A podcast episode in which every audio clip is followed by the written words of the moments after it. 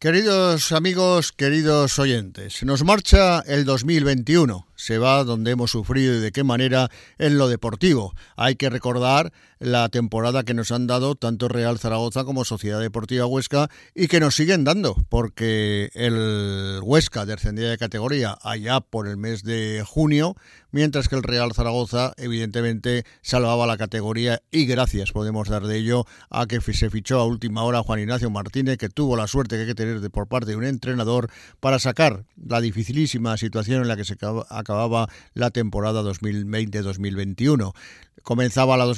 2021-2022 nuevamente con Jim en el banquillo y las cosas no marchaban nada bien. Arrastraba una cantidad innumerable de empates que le hacía a día de hoy, cuando se ha disputado ya el último partido de la temporada ante el Tenerife, donde se caía por cero goles a dos, a volver a estar en una situación difícil. En mitad de la tabla, pero no tranquilo ya que a poquitos puntos se ve de reojo con el retrovisor el descenso de categoría, aunque evidentemente queda mucha liga por delante y hay equipos muy muy flojos que aunque es verdad también que algunos incluso le han ganado al Real Zaragoza, pero el Real Zaragoza lo que tiene que hacer es pelear, luchar, lo primero para evitar el descenso de categoría, para mantener la categoría tristemente contada y dicha ya en más de una ocasión y que el equipo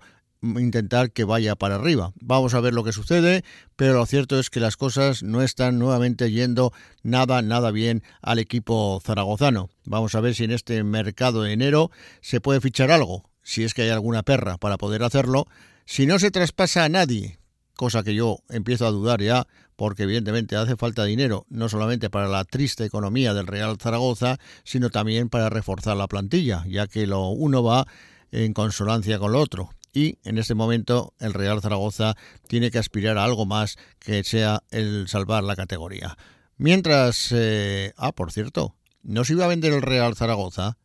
¿Cuántas y cuántas páginas se han escrito? ¿Cuántas y cuántas horas de radio y televisión se ha hablado de ello? ¿Dónde están los compradores? Hemos llegado a diciembre, hemos llegado a final de año a final de este año 2021 y todo sigue igual. El Zaragoza en la ruina más total y absoluta mientras eh, se sigue esperando esa venida de capital que podría aliviar las débiles arcas del Real Zaragoza. En cuanto a la Sociedad Deportiva Huesca, que este sí que tiene dinero con la ayuda a los equipos de descenso a Segunda División, buena falta le hace que ahora en el mercado de enero acierten y que refuercen a la plantilla conforme es debido. Se fichó un entrenador totalmente desconocido, que desconocía totalmente la Liga Española y ya ven lo que duró Nacho Ambriz. Pero la verdad que no era el culpable de todo, porque llegó Chisco Muñoz, que no sabe o no quiere tratar bien a la prensa en las ruedas de prensa con unas contestaciones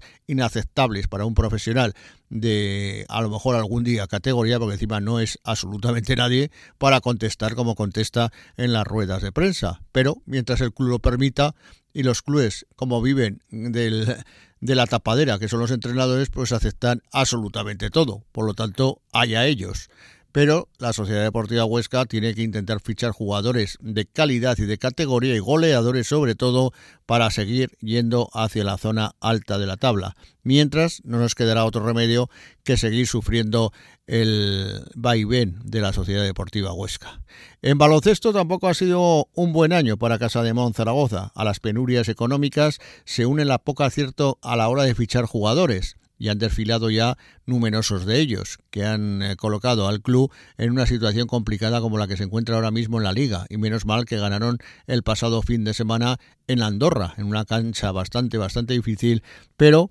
que vamos a ver si a esta victoria le hacen que al equipo vaya poquito a poco hacia la zona media alta de la clasificación, donde tiene que estar el club zaragozano y y donde nunca debió salir, estar peleando con la zona media alta de la clasificación. Queda mucha liga por delante, vamos a ver si ya de una vez por todas se ponen las pilas y el equipo empieza a ganar partidos, porque tiene un presidente y un gerente que lo dan absolutamente todo por el club para salvarlo y para llevarlo arriba, pero luego otras personas eh, pues no consiguen hacerlo, y es que hay que fichar bien. Tampoco me gusta nada los vaivienes que está dando el voleibol Teruel esta temporada porque Voleibol Teruel es un equipo eh, hecho para ganar. no, no sabe otra cosa que no sea ganar, ganar y más ganar, títulos y todo lo que quieran ustedes. Pero en los últimos partidos ligueros, esta temporada al menos no está muy para allá. Vamos a ver si enderezan el rumbo, porque tienen también otro gran presidente, como es Carlos Ranera, que seguro que hará todo lo posible para intentar enderezar el rumbo. Y así poquito a poco se podría ir analizando todo lo que ha sido este año 2021, incluidos los cambios de presidentes en clubes históricos, como el Centro de Natación Helios o como Estadio Casablanca. En Estadio Casablanca ha entrado un olímpico de natación, como es eh, Sánchez, Jorge Sánchez para llevar las directrices del club, aunque la verdad poquito pinta a los presidentes en estos clubs. Sí que lo hace el del Centro Nacional de Ellos porque es de sus socios y abonados, y ha entrado un campeón del mundo y su campeón olímpico, para dar un lavado de cara que me dicen que buena falta hacía a un club, como digo, el más histórico de Zaragoza, dentro de cuatro años cumplirá los 100 años de historia y que tiene que estar otra vez en la élite, no solo ya en cuanto a número de abonados, sino de socios, también en el deporte, toda la gente quiere que vuelva a ser el club de referencia en Aragón y club que era envidiado por toda España cuando veían las hazañas deportivas de este club que ha llegado a tener campeones del mundo, su eh, olímpicos, sus campeones olímpicos, campeones de España por doquier en diferentes disciplinas. Por eso hay que volver, y yo como hablo de deporte no me queda más remedio que decirlo, a lo máximo. Ojalá que sea así. Acaba un 2021, que tengan ustedes el que pueda, una buena, una feliz Navidad, cuídense mucho y sobre todo precaución, el, el COVID sigue vivo